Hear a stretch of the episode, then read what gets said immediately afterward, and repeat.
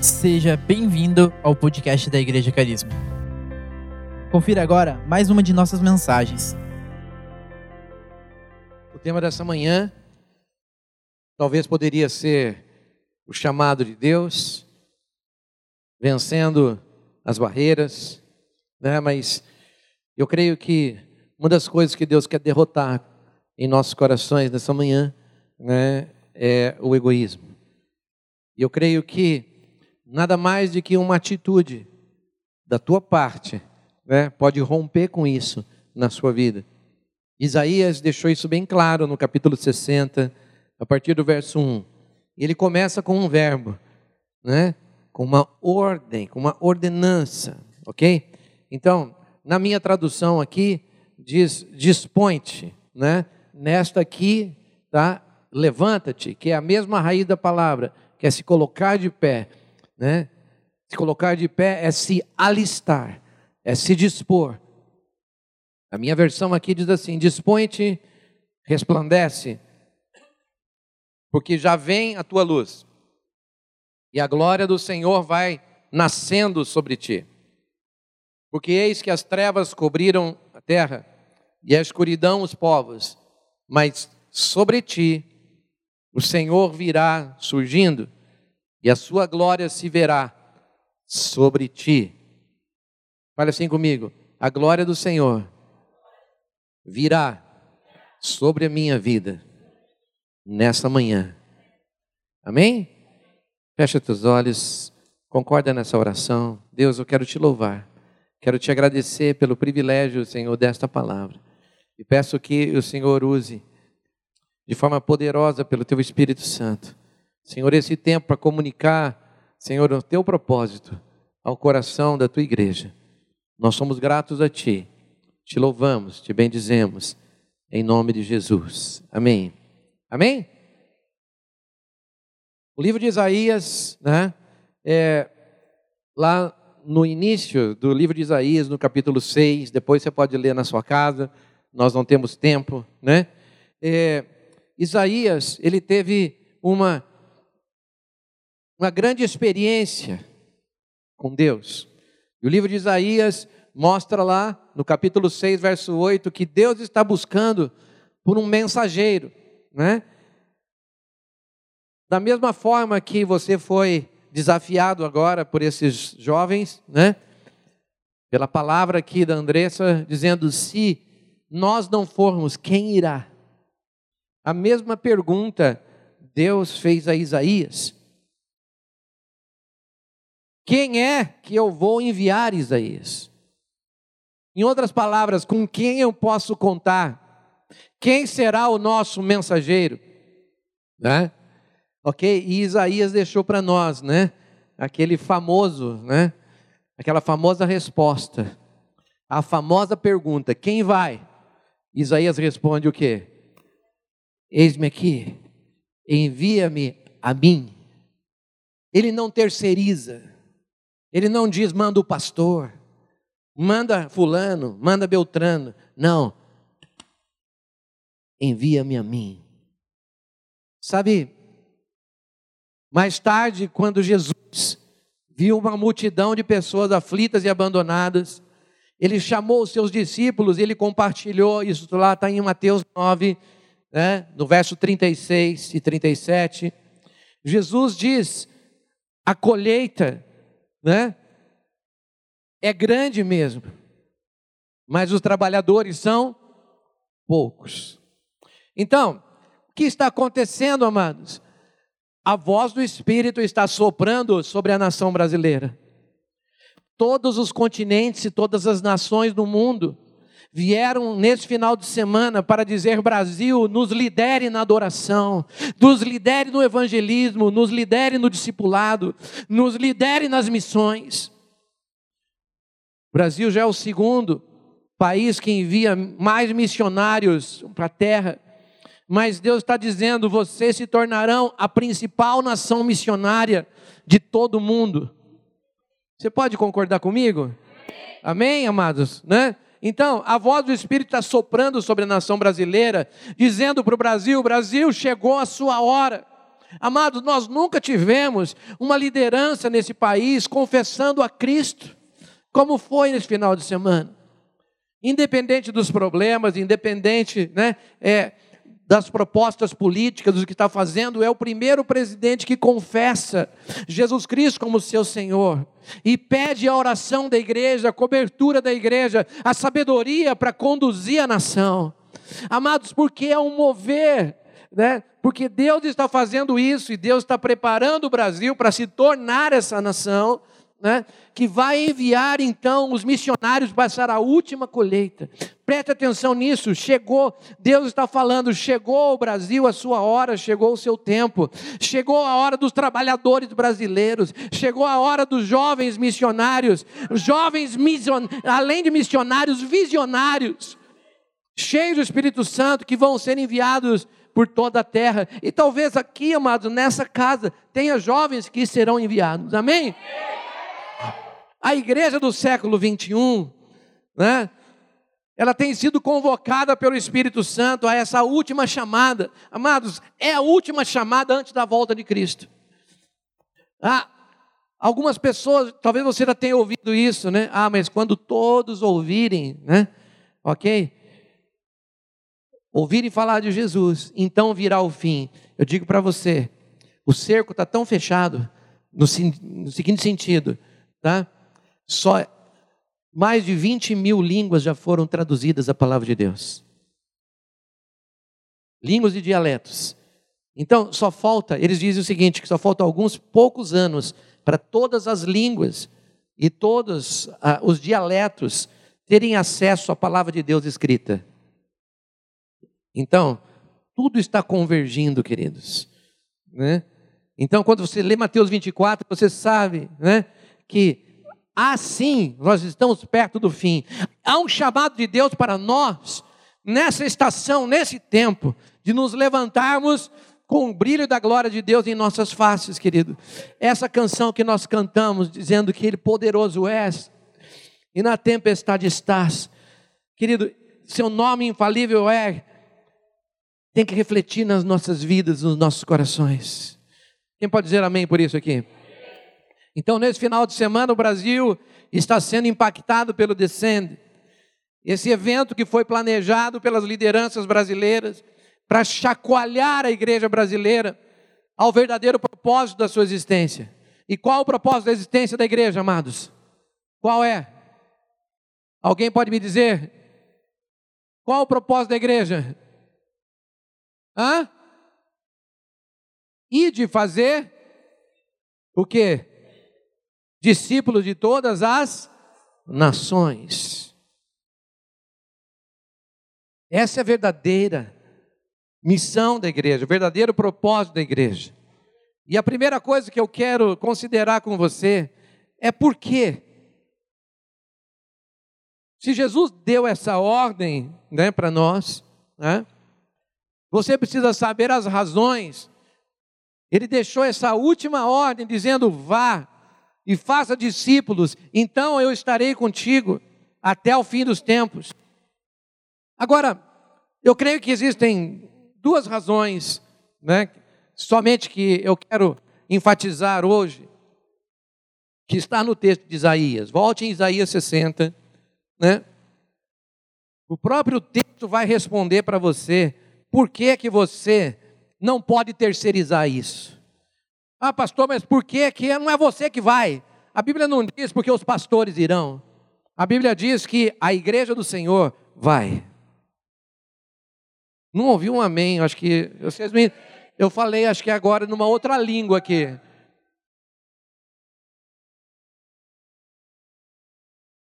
Amados, veja só. Isaías 60 diz: Porque qual a razão? A primeira razão que a gente encontra aqui é porque o mundo está em trevas. Fale comigo assim, porque a terra está em trevas. Isaías 60, verso 2. Acompanhe comigo aí. Porque eis que as trevas cobriram a terra, e a escuridão os povos. Então, essa é a primeira razão. O mundo está em trevas, querido. O mundo está em escuridão. Jesus falou lá no Novo Testamento: se a luz que há em ti for em trevas, grandes trevas serão. Jesus disse assim: que nós somos a luz do mundo. Ele falou para quem? Para? Para quem? Para nós, para você. Você é a luz do mundo.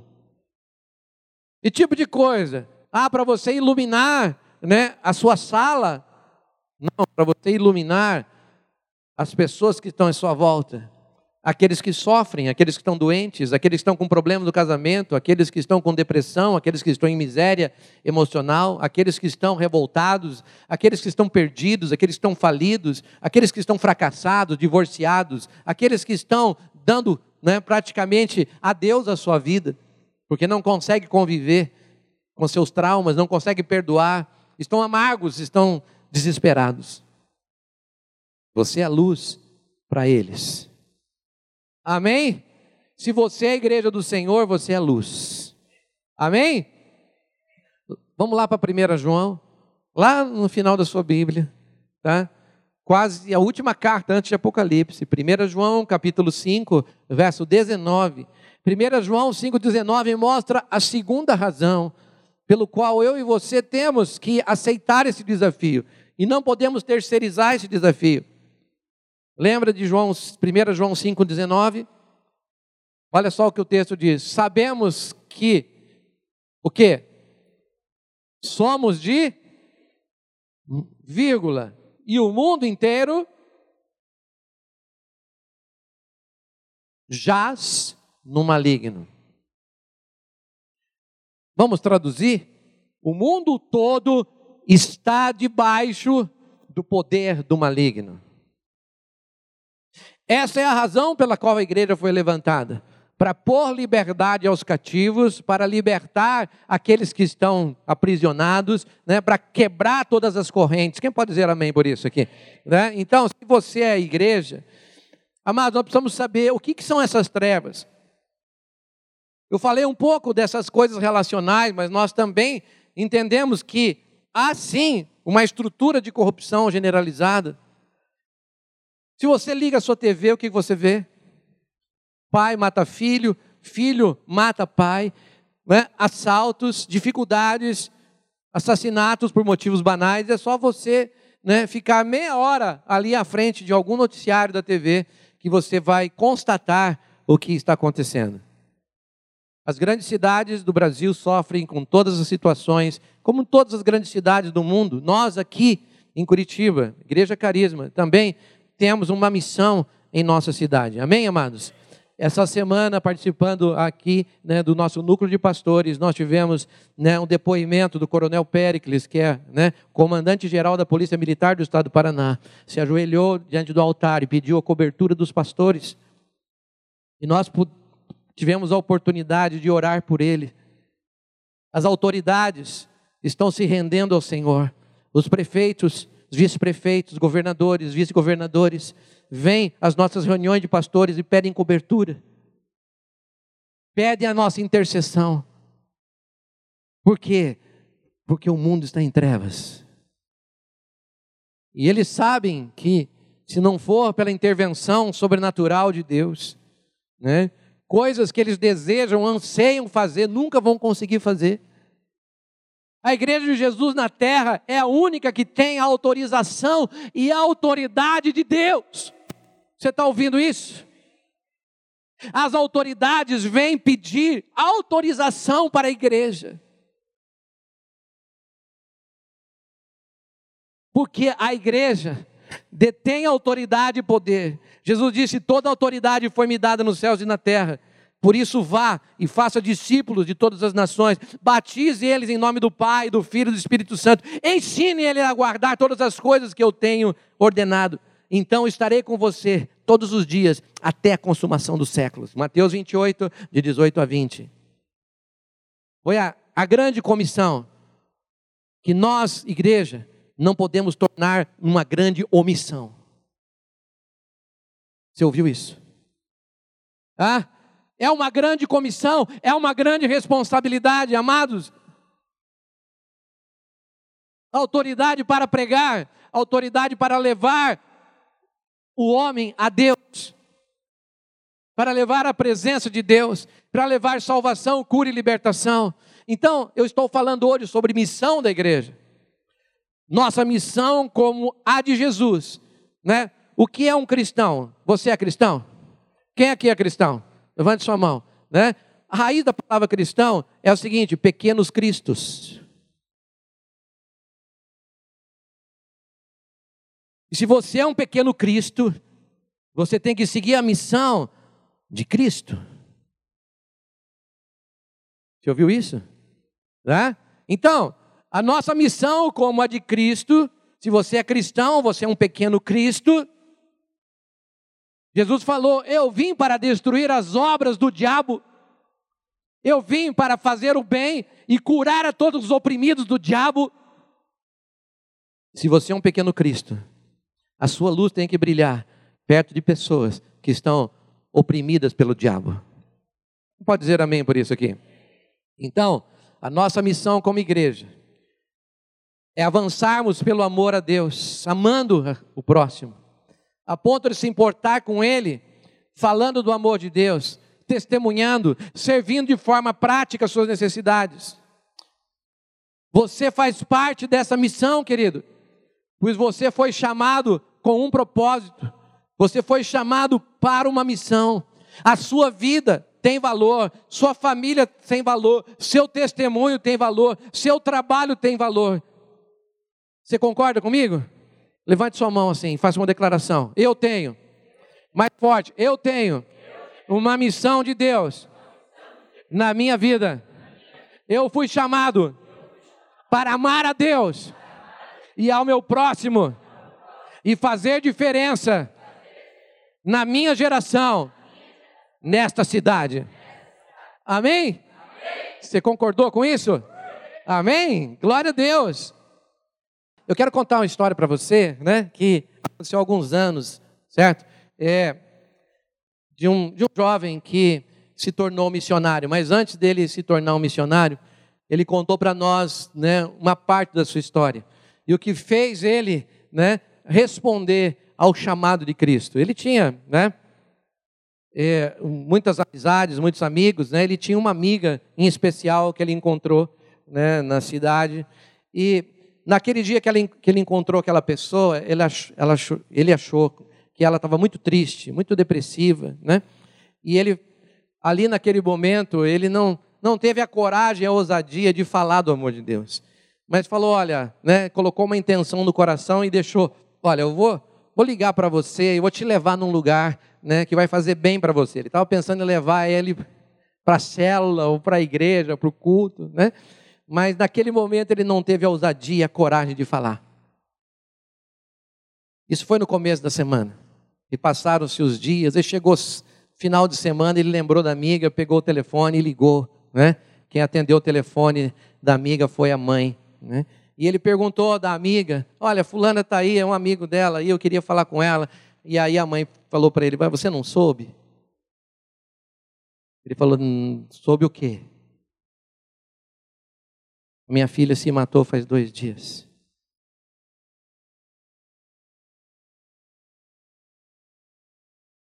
Cortou os pulsos porque não aguentava mais viver. E aquele jovem então teve aquele baque, aquele choque de realidade. E desligou o telefone depois né, do, do, do funeral e né, de tudo que aconteceu. Ele estava com uma crise interior. Por que, que eu não fui capaz de falar do amor de Deus? De trazer essa pessoa, né? para Cristo? Por que, que eu quis terceirizar para o pastor, terceirizar para o líder, terceirizar para a igreja? Eu sou a igreja. Eu sou um pequeno Cristo. E aquilo fez aquele homem começar a vivenciar o que eu li em Isaías 60. Se levantou, se dispôs e chegou para a sua liderança e para Deus o que, que eu tenho que fazer? E ele começou um processo. E aí Deus começou a ministrar no secreto para ele. Deus começou a falar ao coração daquele homem que ele podia, que ele era capaz. E Deus falou: você só precisa fazer o que Isaías fez e dizer: Eis-me aqui, o resto é comigo. Eu vou te capacitar, eu vou te treinar, o meu espírito vai te adestrar. Esse é o problema da igreja de hoje. Não se dispõe, tem medo. Ah, eu não sei. Quem é você? Se você é um cristão, o Espírito Santo habita dentro de você, ele vai te treinar, ele vai te capacitar, ele vai te ajudar a você abrir a boca na hora certa, no momento certo. Quem pode dizer amém por isso aqui? A Bíblia diz em Efésios que os pastores, presbíteros, diáconos, mestres, eles treinam a igreja para que a igreja faça um ministério. Então, quando eu convido você para um treinamento, estou dizendo, eu vou te dar é, equipamento, eu vou te dar ferramentas para você usar. Então, amados, entenda que a missão é da igreja. E esse jovem, então, depois né, que passou tudo isso, né? E quando ele ouviu a voz de Deus no secreto, então a partir daquele dia ele passou a se dispor. Amados, quando a gente convoca as pessoas para um treinamento, né? Eu entendo que existe uma crise porque é, qual que é a crise? De se dispor. Aí eu vou lá, vou ser treinado, depois eu vou lá, né, e eu não sei o que falar, eu não sei o que fazer. Querido, você tem que deixar o Espírito de Deus agir na sua vida. E quando você começar a ter essas experiências, né, a se dispor, a aprender da palavra, né, você vai se tornar um pequeno Cristo, que onde você vai, a luz de Deus brilha. Amém, amados? Que nós, como igreja do Senhor, que você, como igreja do Senhor, não, não passe por uma experiência de perder alguém que você ama. Pessoas que são caras para você, pessoas que você ama, pessoas que amamos, porque não nos dispomos voluntariamente a sermos capacitados. Amados, que nós, que eu e você, como igreja, que a gente não perca os nossos filhos, filhas, amigos, irmãos, parentes, que Deus deseja salvar da morte do inferno. Simplesmente porque nós, como igreja, não nos apresentamos voluntariamente. Desafio de Deus hoje para a igreja é se entregue, se disponha e permita o Espírito Santo te treinar. Diga assim: Eu vou. Abra comigo o Salmo 110, verso 3. Veja o que esse salmo diz.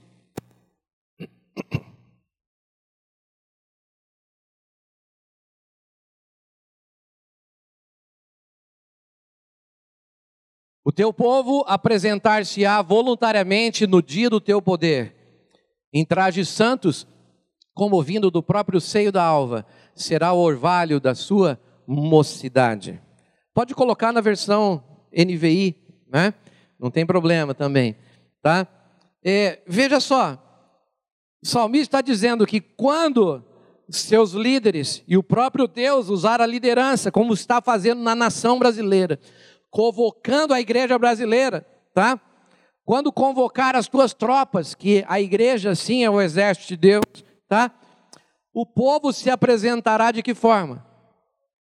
De que forma? Empurrado? Obrigado? De nariz torcido? Sisudo? Voluntariamente. Quando a gente convoca, quando a gente é convocado por Deus, tá? Tem uma característica aqui. Esse texto fala da juventude, porque da juventude tem a força, tá? Mas isso não é para você terceirizar. Então, pastor, você está dizendo que os jovens que são a tropa da igreja aqui, são eles que têm que ir. Não. Isso é um chamado para todos nós. Todos nós. Trajando vestes santas, desde o romper da alvorada, os teus jovens virão como orvalho. Tá? Então, amados, eu quero dizer, e como orvalho fresco da manhã, nós vamos nos dispor voluntariamente todos os dias. Quem pode dizer amém aqui? Dizer, Deus, o Senhor pode me usar todos os dias. Como o orvalho da manhã cai, eu quero ser usado. É, eu não preciso fazer nada para o orvalho da manhã cair. E eu não preciso fazer nada para ser usado por ti. É só se dispor. É só dizer: Eis-me aqui. O Espírito de Deus vai falar para você no seu coração. Não seja um crente chato. Seja alguém que saiba a hora de falar. Do jeito certo. Na hora da necessidade. Né? Brilhar na hora das trevas. Né? Não é todo dia, toda hora que você vai ter uma oportunidade, mas quando tiver, seja efetivo. Seja alguém que, de fato, né, tem compaixão das pessoas. Agora, quem pode, quem pode ir? Eu já falei, 1 Pedro, capítulo 2, verso 9, você pode abrir comigo, tá? A gente está já finalizando. Quem pode ir? Eu digo que aquele que tem a luz de Deus, né? Eu já dei a ilustração do pequeno Cristo, certo? Então, um pequeno Cristo é aquele que segue a Cristo, certo? Agora, quem pode ser treinado? Quem pode ir? É aquele que tem a luz de Deus. 1 Pedro, capítulo 2, verso 9. Vós sois a geração eleita, o sacerdócio real, a nação santa, o povo adquirido para que anuncieis as virtudes daquele que vos chamou das trevas para a sua maravilhosa luz. O que é essa luz de Deus, irmãos? Vamos fazer, né, que um texto jogue então luz ou entendimento num outro texto. Né? Você pode abrir comigo 1 João, lá, o mesmo livro que a gente leu agora há pouco, no capítulo 2, do verso 9 e 10. Olha só,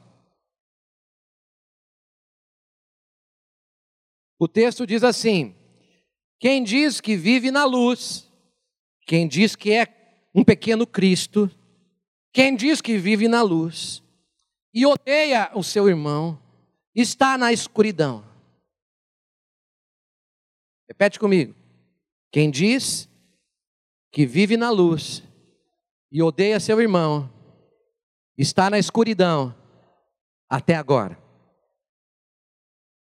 O texto, ele vai mais além, ele diz assim: quem vive na luz é aquele que ama. Então ele fala assim: quem ama o seu irmão vive na luz. E não há nessa pessoa nada que leve alguém a pecar ou a tropeçar. Então, irmãos, quem pode ir? Quem tem a luz. Agora, quem tem a luz é aquele que de fato ama e tem compaixão pelos seus irmãos. E eu vou dizer, muitos que se dizem pequenos cristos, muitos que cantam que têm a luz, né? Dormem rancorosos, amargurados, odeiam uns aos outros, né? Quando alguém entra de um lado, ele passa de outro, né, ele sai e muda né, de igreja em igreja, denominação em denominação, porque ele não consegue conviver com determinados tipos de pessoas. Irmãos, a palavra de Deus diz que quem é dele, quem está na luz, né, e odeia o seu irmão, está em trevas. Então é uma questão de nossa decisão. Isaías diz: as trevas cobriram a terra pois o mundo está em trevas. Então, somente aqueles que têm a luz, né? aqueles que amam seus irmãos, aqueles que amam a Deus, né? poderão fazer a diferença. Porque uma pessoa que vai no lugar de trevas, ok? E o seu coração está cheio de raiva, ele não é capaz de iluminar aquele ambiente. Quem está entendendo o que eu estou falando aqui? Hã? Porque é somente a luz é que pode eliminar a escuridão, as trevas. Somente a luz pode fazer diferença, pois onde a luz chega, as trevas vão embora. Então, se você já veio para a maravilhosa luz de Deus, então você pode se dispor. Então, se você tem sido iluminado, se você tem aprendido, vivenciado esse processo de perdão, de perdoar, de liberar as pessoas, então você pode se dispor a buscar uma bênção maior. Qual é a bênção maior? Ser luz para as pessoas que você ama.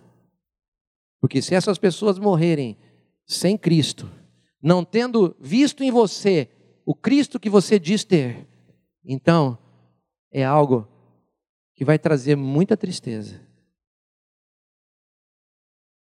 Deus te chamou não para o seu conforto somente, não para que você fosse liberto, salvo, perdoado, mas sim que, além de tudo isso, você se tornasse alguém capaz de tocar outras pessoas que estão à sua volta. Você pode dizer amém por isso?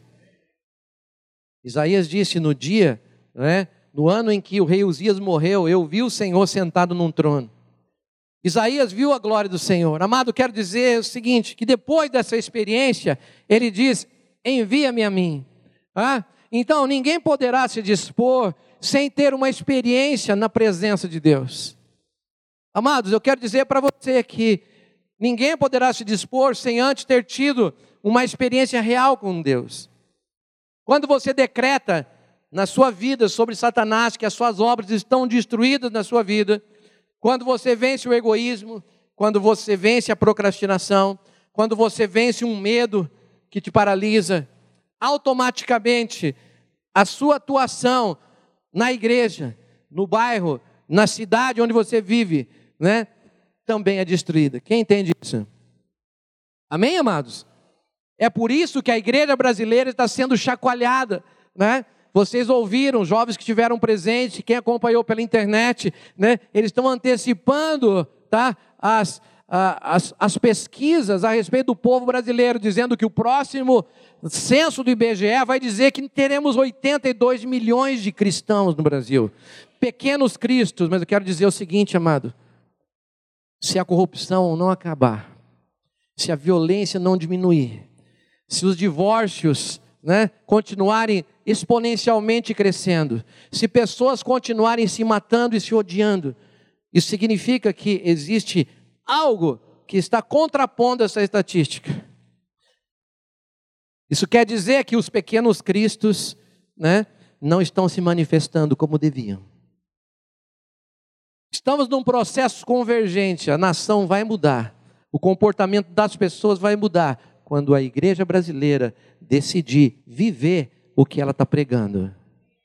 Quando você decidir isso, não é terceirizado, isso é meu papel. Ah, pastor, como é que eu vou contribuir na nação? Quando você, onde você trabalha, você é um bom empregado. Onde você mora, os seus vizinhos dão bom testemunho a teu respeito. Aonde você se relaciona, você é alguém que ama, que perdoa. É alguém que é, é marcado. Você traz luz no meio da escuridão. Porque é para isso que Deus te chamou. Quem pode dizer amém? Você é um agente de mudança na sociedade e na cidade que você vive. Né? Rapidamente quero contar para a gente finalizar algumas histórias que já temos vivido. Pastor, mas como é que é isso? Amados, quem anda com a gente sabe. Né? A gente se dedica ao ensino da palavra aqui na igreja, né? mas nós somos família. Né? Pessoas batem na nossa porta. Algum tempo atrás, um jovenzinho drogado bateu na nossa porta, com uma bicicletinha, mas inteiro drogado, pedindo comida. E aí eu chamei a Mara, falou, tem um garoto aqui, né, com fome, pedindo um alimento, e a Mara fez um prato para ele, né? Ok? E quando ela foi levar esse prato, começou a chover, eu chamei ele para dentro, abri o portão, falei, traz a sua bicicleta aqui para a garagem, né? Coloquei uma cadeira, ele sentou, né? E comeu como um leão aquilo. Tava, tava desesperado, né? Provavelmente usuário de crack, né? quase uma semana sem comer uma refeição, tá? E ali comeu, né? Chegou até a amolecer de tanto que comeu, ficou meio largado, né? E, e aí nós né, conversamos com ele e tal, né? Demos um café para ele e a Mara falou o seguinte, olha, né, chamou os meninos, né, cada um pegou uma troca de roupa, cada um pegou um sapato, um tênis, né? E a gente fez uma, uma pegamos uma mala, uma maletinha, né? Fizemos uma, uma tropa, uma troca de roupa para ele, né? Ok? E a Mara então preparou um banho, nós demos um banho nele ele tomou um banho, né? Passou algumas horas e depois que passou aquele, né, nós, nós oramos também pedindo que ele tivesse luz e esclarecimento e logo ele já estava sóbrio e a gente pôde ouvir um pouco da história, se envolver com a história dele, né? Ele morava aqui na região, certo? Tinha saído de casa, um, meio desesperado, sem, sem direção, como qualquer jovem né, que se afunda nas drogas nesse, nesse momento. Então nós ministramos o amor de Deus para ele, ele fez a oração de entrega, né, nós abençoamos a vida dele, ok? E falamos para ele o seguinte: olha, você tem que retroceder. E aí, na, quando ele abriu o coração, contou a história de rancor pela mãe, pelo pai, né? E aí nós oramos por ele, ele falou: Eu vou voltar para casa, eu vou pedir perdão para minha mãe. Eu coloquei ele dentro do carro, peguei a bicicletinha dele no porta-mala, né? E levei ele na rua da casa dele e parei na porta. Irmãos, eu não sei o que aconteceu depois, mas eu fiz o meu papel como cidadão, como homem de Deus, de se importar com as pessoas, porque você é um agente de Deus para promover transformação, e são nessas coisas. Quando nós pararmos então de murmurar sobre os problemas e reclamar né, que essa molecada na rua está desse jeito, e a gente não se dispor, como igreja, a fazer alguma coisa,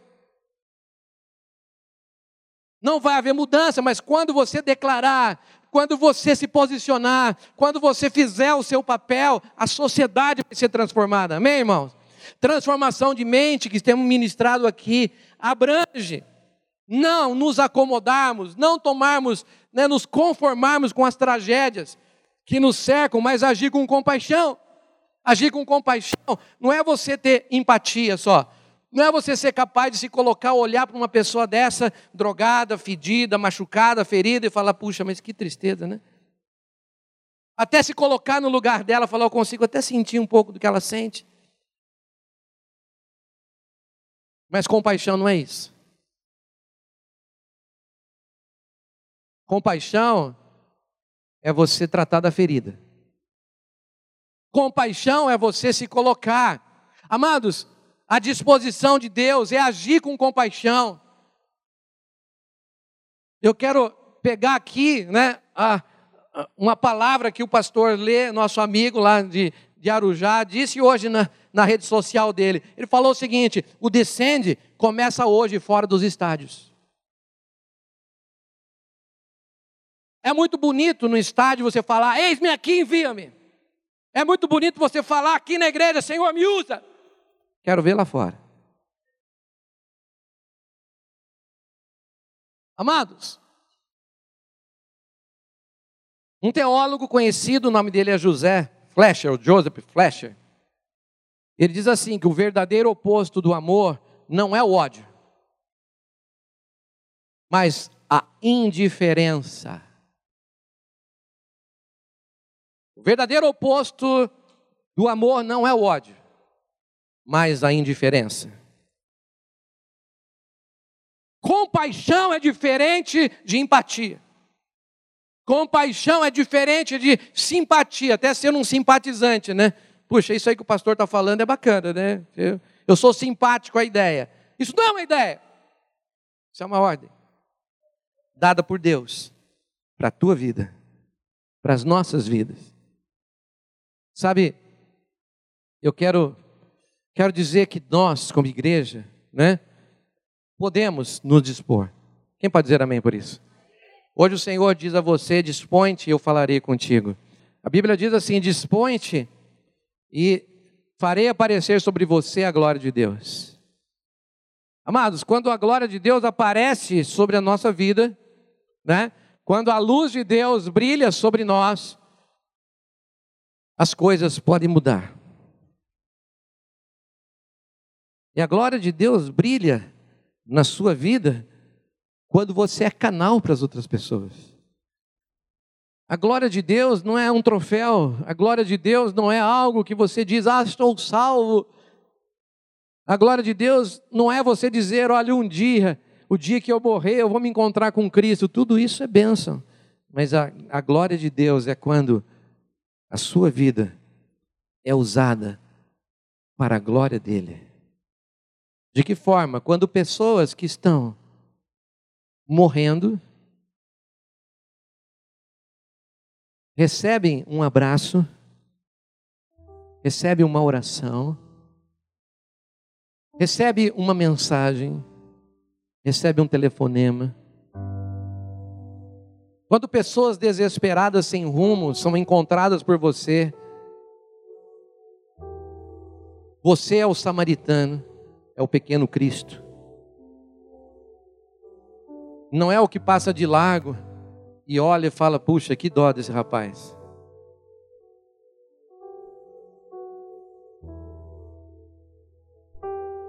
É quando você tem pessoas que estão convivendo com você, trabalham com você, às vezes compartilham a mesma mesa de trabalho com você, está com uma crise no seu casamento,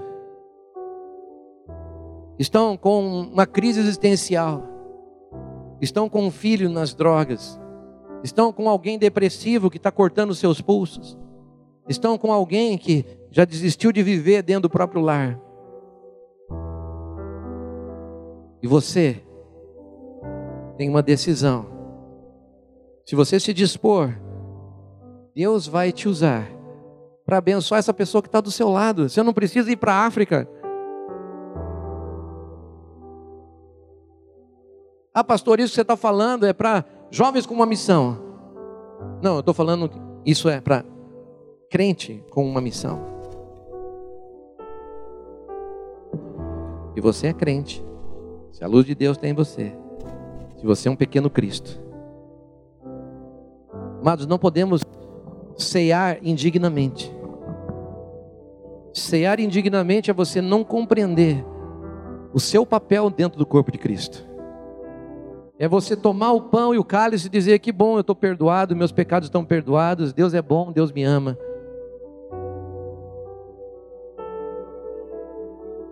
Sim, mas podemos tomar a ceia indignamente quando não discernimos o corpo. Não discernir o corpo é não amar os seus irmãos.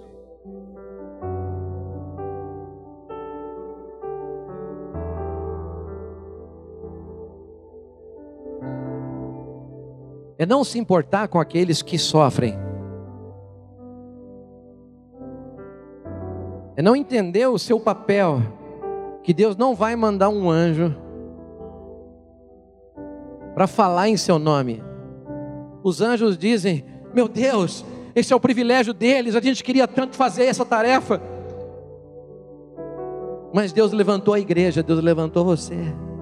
É através de você que a glória de Deus vai brilhar neste país, nessa nação, nesse bairro, nessa cidade, na sua rua, no seu trabalho, na sua família, nos seus negócios, onde você está.